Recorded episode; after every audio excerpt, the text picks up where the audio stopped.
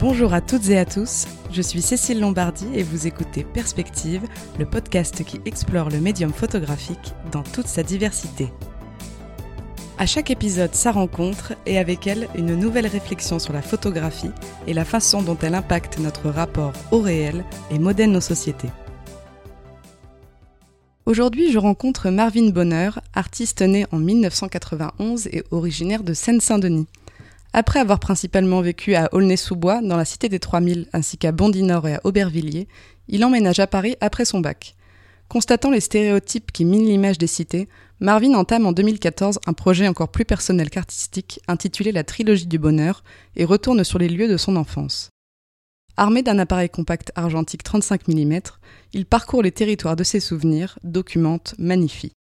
Par des clichés purs et poétiques, il déconstruit par là même les représentations collectives sur la banlieue parisienne, issues d'une couverture médiatique qui fait ressortir en trompe-l'œil une définition erronée des quartiers, uniquement caractérisée par la pauvreté et la destruction sociale. Alors affranchi des fréquents raccourcis et amalgames, il adopte alors une posture de sociologue. Ensemble, nous discutons de son regard photographique, attaché à révéler la réalité quotidienne de lieux stigmatisés et des personnes qui y habitent. Bonjour Marvin. Salut. Tu as appris la photographie de façon autodidacte. Est-ce que tu peux nous expliquer comment tu t'es retrouvé avec un appareil entre les mains? L'appareil photo, ça s'est fait assez naturellement. J'ai, dans ma, on va dire, dans la fin de l'adolescence, j'ai commencé à acheter danseur déjà. Et très rapidement, j'ai eu envie de prendre en photo ou de prendre des vidéos de mes potes. Euh. Donc voilà, en fait, de la vie de tous les jours. En fait, j'ai utilisé un appareil photo, euh, un peu comme aujourd'hui, on prend les photos avec son téléphone portable. Donc ça s'est fait de manière assez naturelle. Et tu avais suivi des études avant de te lancer vraiment dans la photo? Euh, Alors non, j'ai pas la photo n'est pas arrivée de manière, euh, on va dire, professionnelle ou même dans ma formation. Euh, moi, j'étais j'ai fait des études de, de communication graphique, donc d'infographiste. j'étais plus devant un ordinateur ou devant une feuille à dessiner plutôt que prendre derrière un appareil photo un objectif. Euh, l'appareil photo, il est venu vraiment dans, dans, dans ma vie. Euh, on va dire que c'était vraiment pas calculé. C'était, euh, c'est venu naturellement. Il n'y avait même pas d'envie de faire quelque chose de spécial avec la photographie. C'est venu vraiment de manière spontanée comme ça. Chacun des artistes invités dans le cadre de ce podcast a un, usage différent de l'appareil photographique. Toi, tu t'en sers pour figer dans le présent les souvenirs de ton passé, mais finalement, qu'est-ce qui t'attire dans la photo? Pourquoi ça a été ce médium et pas un autre? On va dire que euh, j'ai commencé la photographie en, bah alors comme je disais, de manière euh, plutôt, je dirais pas aléatoire, mais de manière instinctive peut-être. J'ai commencé à apprendre un peu ce qui m'entourait et en fait m'est venue l'idée de vraiment mettre un sens à la photographie, en ce cas ma photographie, quand j'ai eu envie de véhiculer certaines idées et, de montrer aussi certaines réalités, certaines choses de, bah, de ma vie et de mon enfance en l'occurrence. Est-ce que tu as des références qui t'inspirent dans ta pratique, des inspirations photographiques par exemple, mais aussi peut-être des inspirations qui te viennent d'autres disciplines artistiques? Euh, Alors, j'ai, ça déçoit parfois beaucoup de monde, mais euh, j'ai pas vraiment de, de référence en, tant que photographe. Encore aujourd'hui, je m'inspire euh, surtout de ce qui m'entoure. Euh, j'avais pas à l'époque des références précises puisque encore une fois j'ai commencé la photographie de manière pas réfléchi du tout, donc j'étais pas un passionné et je me considère toujours pas forcément comme un passionné de photographie. Euh, j'ai juste utilisé un appareil photo comme euh, voilà, si j'avais une feuille devant moi, je me serais mis à écrire naturellement. Bah, j'avais un appareil photo euh, qui était là, pas loin, j'ai utilisé et puis après j'ai acheté le mien.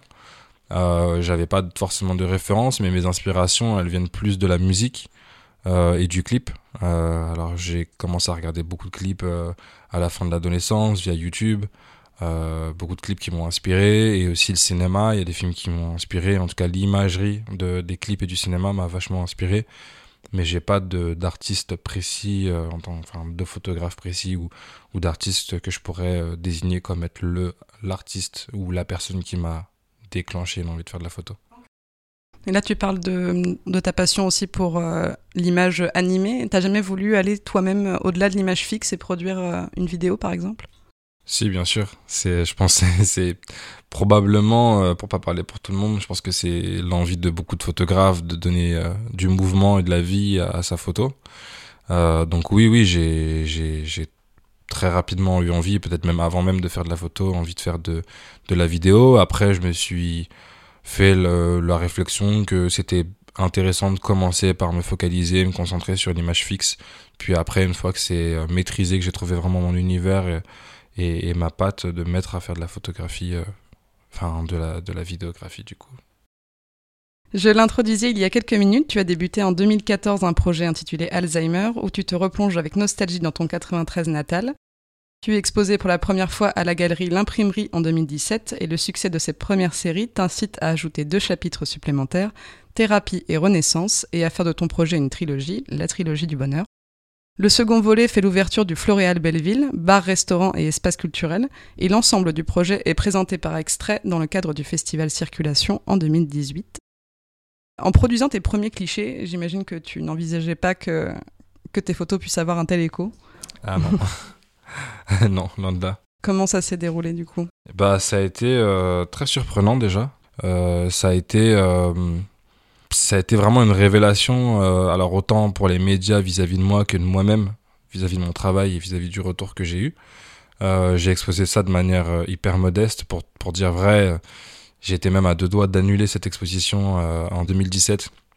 Euh, cette première exposition que j'ai tenue la veille, j'étais à deux doigts de tout retirer parce que j'avais pas le, courage de. Puis je me disais que ça allait pas forcément fonctionner. Et puis j'ai été surpris agréablement surpris de, voir tous ces retours. Et, euh, et voilà, c'était pas. Non, c'était pas prévu. C'était pas. Et j'ai même commencé cette série en 2014 dans le but de la garder assez personnelle puisque c'était assez intime. Et j'avais envie d'archiver ça avant tout pour moi et, mes proches, même, même, les plus proches, j'ai envie de dire. Et donc, du coup, de, de l'annoncer et de la diffuser au grand public, c'était déjà pour moi euh, beaucoup. Alors, le retour que j'ai eu dessus, c'était génial. Ouf. Et euh, comment ça s'est passé pour, euh, pour la première exposition? C'est quelqu'un qui t'a repéré via les réseaux sociaux? Euh, la première exposition, elle, s'est faite, c'est mon meilleur ami du coup, Richard Banrock, qui est un, de mes meilleurs potes avec qui j'ai fait toute la partie lycée, donc là où je me suis aussi découvert et assumé en tant qu'artiste, et cherché aussi beaucoup dans des discussions avec lui-même. Et, et, lui avait du coup travaillé dans le magazine pour le magazine Shoes Up, qui avait une petite galerie en fait, ce magazine qui détenait une galerie euh, près à l'entrée du Marais, dans la, rue Saint-Méry, euh, euh, près de Beaubourg. Et, voilà, et j'avais je, déjà fait deux trois événements dans cette expo, dans cette dans, dans, cet espace pardon, pour leur, magazine leur magazine et des partenaires. Et plusieurs fois, je lui, voilà, je lui soufflé un peu à l'oreille, ouais, ce serait cool, un de ces quatre, que, que tu négocies avec le, magazine, qu'on me laisse l'espace pour que je puisse faire une expo. Et, et, voilà, ça a duré pendant peut-être deux ans comme ça, où je le bassinais tous les jours presque tous les jours à l'harceler, de dire vas-y, trouve-moi le plan, euh, je vous présente un truc et tout. Et un beau jour, il m'appelle et il me dit voilà, dans, dans une semaine, t'as la galerie pour une semaine. Et euh, puis là, c'était euh, c'était le feu vert et je savais pas du tout quoi faire. Tu représentes avec simplicité la vie ordinaire, les joies, les peines. Pourquoi te paraissait-il important de produire des images ancrées dans le réel et exemptes de toute mise en scène? Alors au début, ça n'a pas forcément été euh, un projet, euh, on va dire, techniquement réfléchi. Euh, ça a été hyper instinctif. J'avais déjà de base tout simplement envie de montrer quelque chose de naturel. J'ai énormément analysé toute mon enfance, les médias et la manière dont on, traitait l'image des, banlieues, des quartiers, et particulièrement le mien, donc celui des 3000 à Aulnay-sous-Bois où j'ai grandi. Et j'ai vraiment étudié, on va dire, dans mon coin la manière dont on traitait cette image et du coup j'avais envie de proposer quelque chose d'autre et, euh, et, du coup j'ai pas vraiment réfléchi à faire quelque chose de sublimé ou de faire quelque chose de de, de, de totalement contradictoire à ce qu'on voyait mais tout simplement de montrer une espèce de d'ouverture sur la sur l'entièreté de, de, de la vie de quartier en fait et donc du coup sans viser forcément euh, un point bien précis de montrer absolument, je ne sais pas, genre que l'amour en quartier ou que l'amitié en quartier ou quelque chose de, de magique, mais de montrer vraiment euh, voilà, la généralité de ce qu'on peut y trouver. Quoi. En entamant ce projet, j'imagine qu'il y avait des lieux, des personnes, des situations que tu voulais absolument immortaliser pour euh, refléter euh, tes souvenirs. malgré tout, et tu l'as évoqué, on, sent vraiment dans ton travail aussi cette, cette part d'instinct, cette approche assez spontanée de l'acte photographique. tu photographies ce qui se pose sous tes yeux sans forcément avoir réfléchi à ce que tu voulais obtenir in fine. En tout cas, c'est le sentiment que j'ai en regardant tes photos. Comment est-ce que tu procèdes sur le terrain? Est-ce que tu es du genre à consommer euh, beaucoup de pellicules ou est-ce qu'au contraire, tu réfléchis soigneusement à chaque image? C'est compliqué à, dire parce que à la fois, euh, je prévois pas forcément de mes shootings. Donc déjà, euh, mon travail a, rien de scénarisé. Je prévois pas euh, d'avoir tant de personnes ou telle personne je me balade dans mon quartier, je prends ce qui se passe. Ça peut m'arriver de passer une ou deux journées à prendre, euh, à pas prendre de photos, en fait, à me balader, voir plein de choses géniales sans forcément prendre de photos. Euh, mais à contrario, il peut m'arriver parfois d'avoir euh, une après-midi où y a, ça me parle, il y a, un truc qui se passe dans, le quartier et, j'y trouve un, une espèce de réalité et aussi quelque chose à montrer. Et là, je peux. Après, à ce moment-là, je compte pas trop en fait. Donc, j'ai appris surtout à avoir énormément de pellicules sur moi parce que je suis quelqu'un qui déteste le regret. Et, euh, du coup, euh, ben, j'ai toujours envie de prendre euh, en photo. Dès qu'il y a quelque chose que j'ai envie de prendre en photo, il faut absolument que je le prenne. Donc j'ai toujours beaucoup de pellicules sur moi pour ne rien rater. On va dire ça comme ça. La rhétorique habituelle concernant les banlieues consiste à considérer à la fois que les habitants ont des problèmes et qu'ils sont un problème. Euh, il doit être très difficile de vivre dans des lieux qui ont si mauvaise réputation. De quelle façon ton travail a-t-il été reçu par les jeunes de quartier que tu as photographiés? Euh, bah là, pour la plupart, hein, pour, euh, pour pas dire la totalité, puisque c'est jamais une totalité, mais pour la grande, grande majorité, peut-être 95% des personnes qui ont vu mon travail in fine ou même pendant le, pendant le, sur le terrain, pendant le moment de shoot, est toujours super bien reçu. Vraiment, euh, que ce soit dans mon quartier avec des jeunes qui me connaissent depuis la jeunesse, euh, ou même des jeunes de Bondy ou de Bervilliers qui qui m'auraient pas forcément vu toute leur enfance et qui m'ont qui m'ont voilà aperçu en train de prendre des photos de lieux que je connaissais certes mais que je connaissais pas forcément les populations. Même ces jeunes là ont été hyper accueillants. Euh, alors très euh, réticent au début parce qu'une caméra ça impressionne dans ces quartiers-là et le rapport à l'image est, quand même euh, voilà il y a une grosse histoire à cause des médias etc par rapport à la caméra.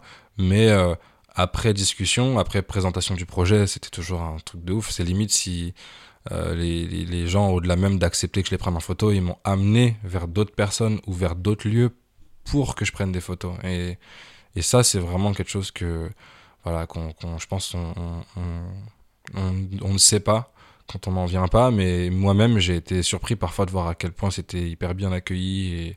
Et, au contraire, si les gens avaient manqué de ça, il y en a beaucoup qui m'ont dit merci d'ailleurs de, de faire ce travail. J'ai eu beaucoup de remerciements avant et après. Ouais, source d'une grande fierté finalement. Ouais, carrément.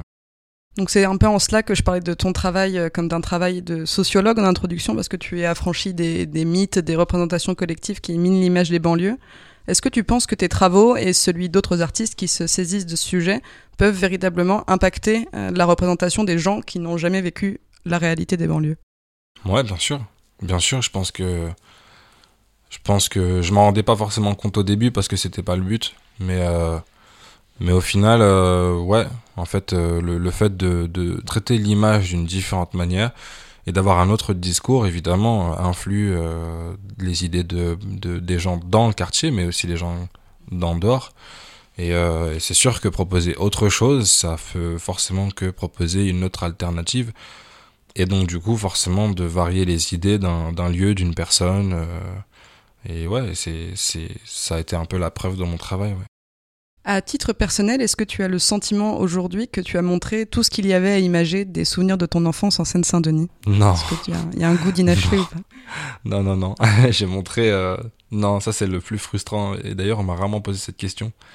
Et c'est très intéressant parce que bah, j'y ai déjà beaucoup pensé. Et en fait, non. En vrai, j'ai représenté 15% euh, de mon enfance en fait.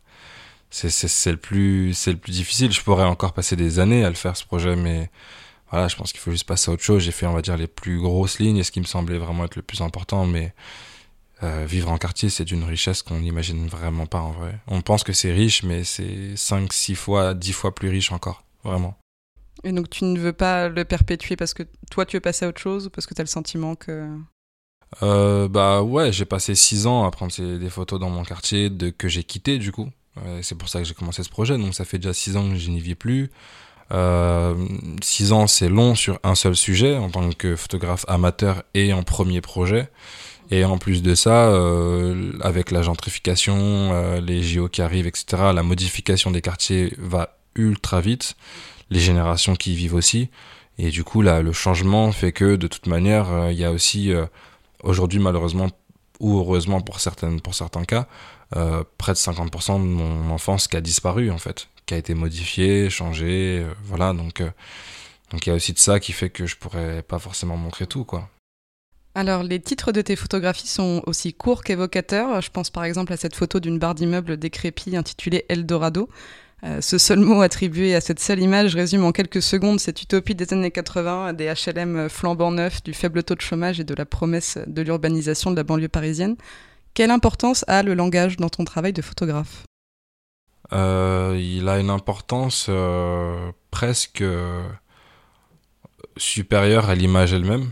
Euh, c'est marrant parce que j'expliquais ça aujourd'hui à des jeunes avec qui j'ai été intervenant, que j'ai rencontré, et je leur expliquais que le, risque, et, je pense qu'aujourd'hui dans notre société avec Instagram et toute l'imagerie qu'on peut voir circuler partout, je pense qu'il est hyper important de se rendre compte qu'une image peut véhiculer à elle seule 5 à 20 messages différents et pour moi, il était hyper important, euh, surtout quand on traite des images et l'imagerie des quartiers populaires qu'on a ultra euh, caricaturé, j'ai envie de dire, euh, dans le passé.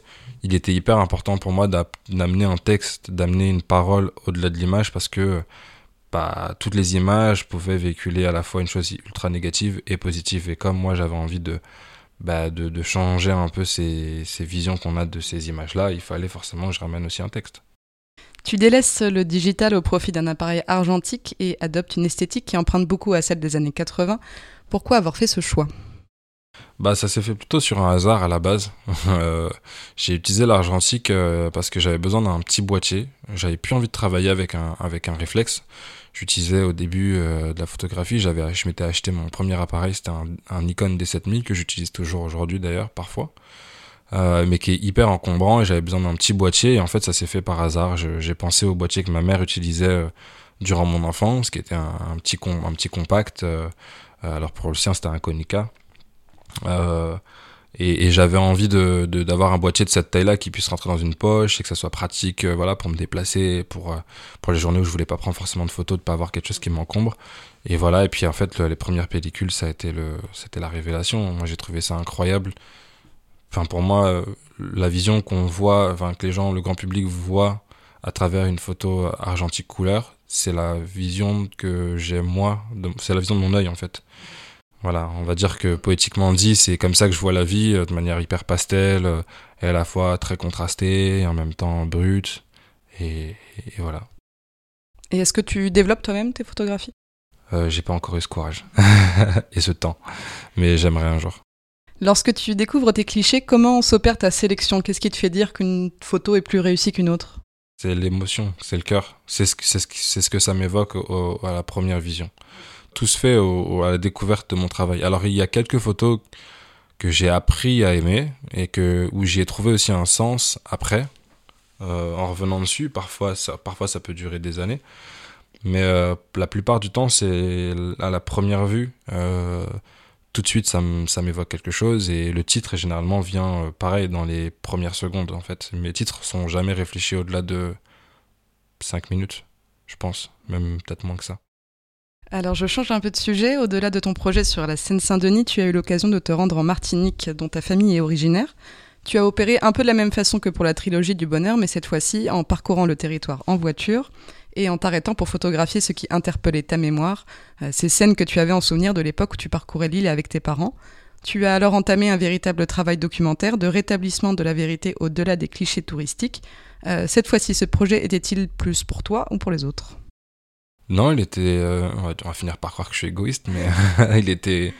Non, il était encore pour moi. Hein. En fait, ce projet, il est né dans une période hmm, dans laquelle je pense que je suis sorti il y a quelques mois, qui est une période où j'avais vraiment besoin de, de comprendre mon identité, de travailler sur mon identité pour, euh, pour passer le next step, on va dire, de ma vie, pour passer au, voilà, d'assumer d'être un adulte, voilà, de, du jeune à l'adulte, en fait, tout simplement. Et je pense que ce projet de la trilogie m'a stimulé, en tout cas dans le 9-3, m'a stimulé, m'a éveillé sur l'entièreté de mon identité. Et l'entièreté de mon identité et fait aussi partie de bah, mes origines et mes origines de la Martinique.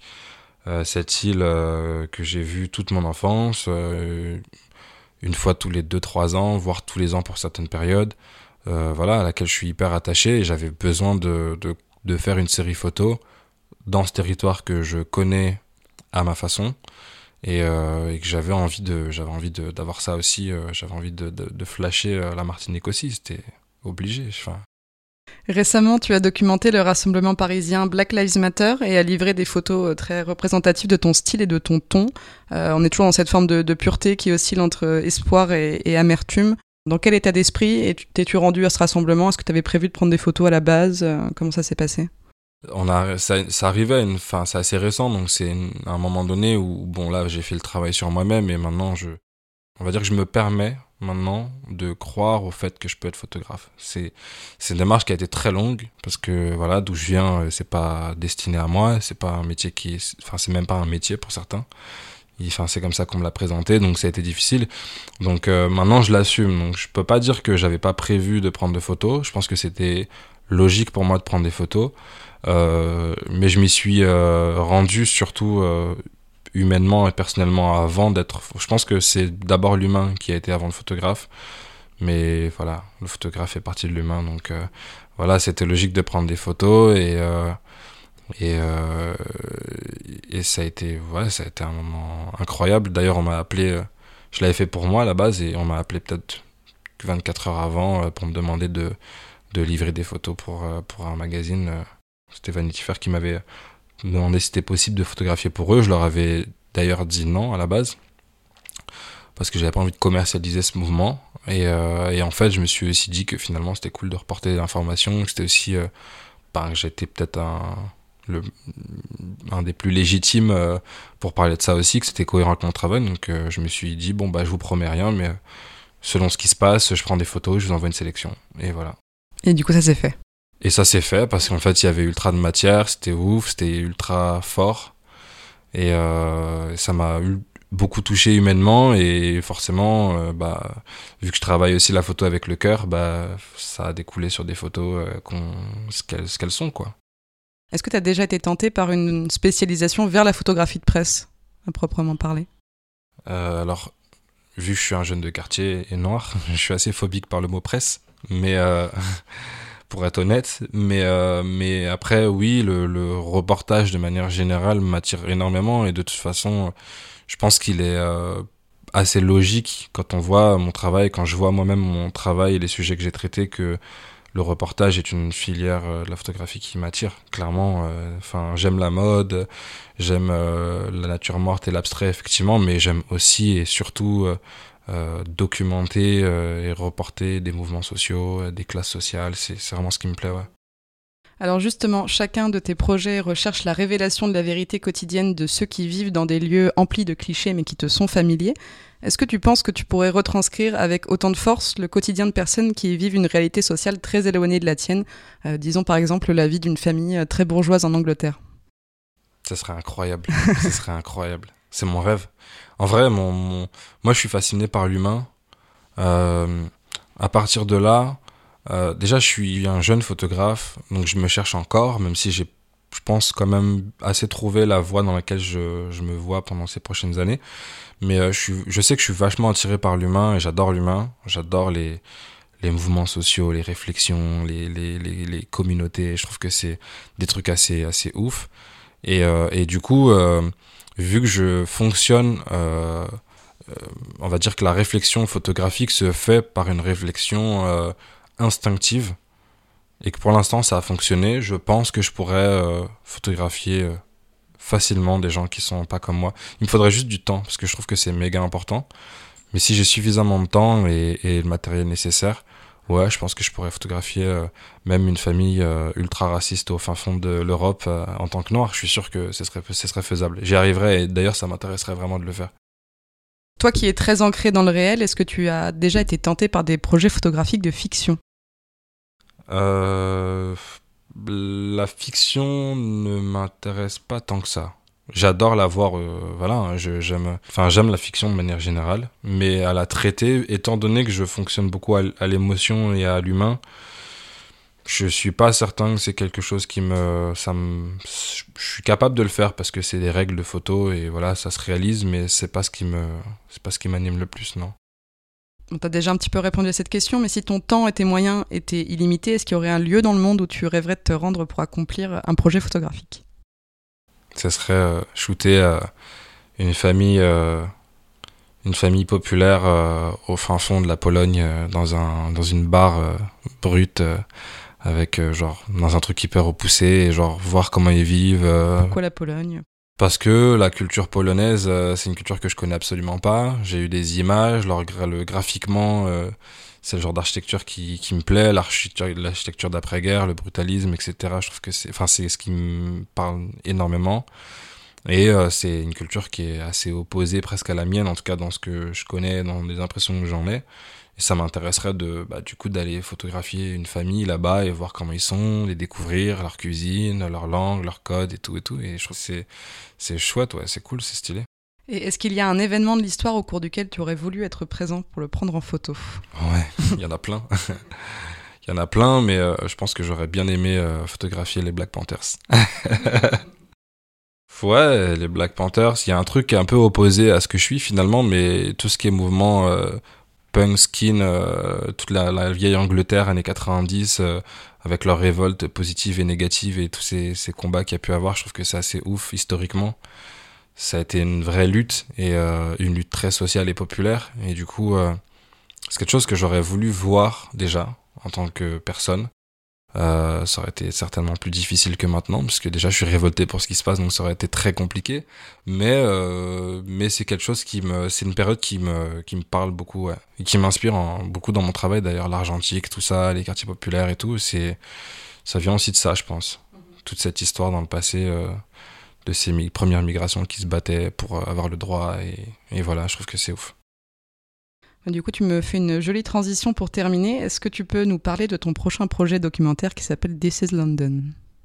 Ah oui, uh, This is London, c'est. Euh, c'est bah voilà, ouais, je viens d'expliquer un peu. En gros, euh, j'ai un peu réfléchi à mes inspirations, etc. Moi, j'écoute euh, depuis depuis longtemps et ça a toujours été bizarre auprès de ma famille et de mes amis mais j'écoute beaucoup de, rock anglais et j'écoute la new wave j'ai écouté euh, j'ai écouté quoi? J'écoute euh, maintenant j'écoute de la drill, enfin du drill, j'écoute euh, la grime.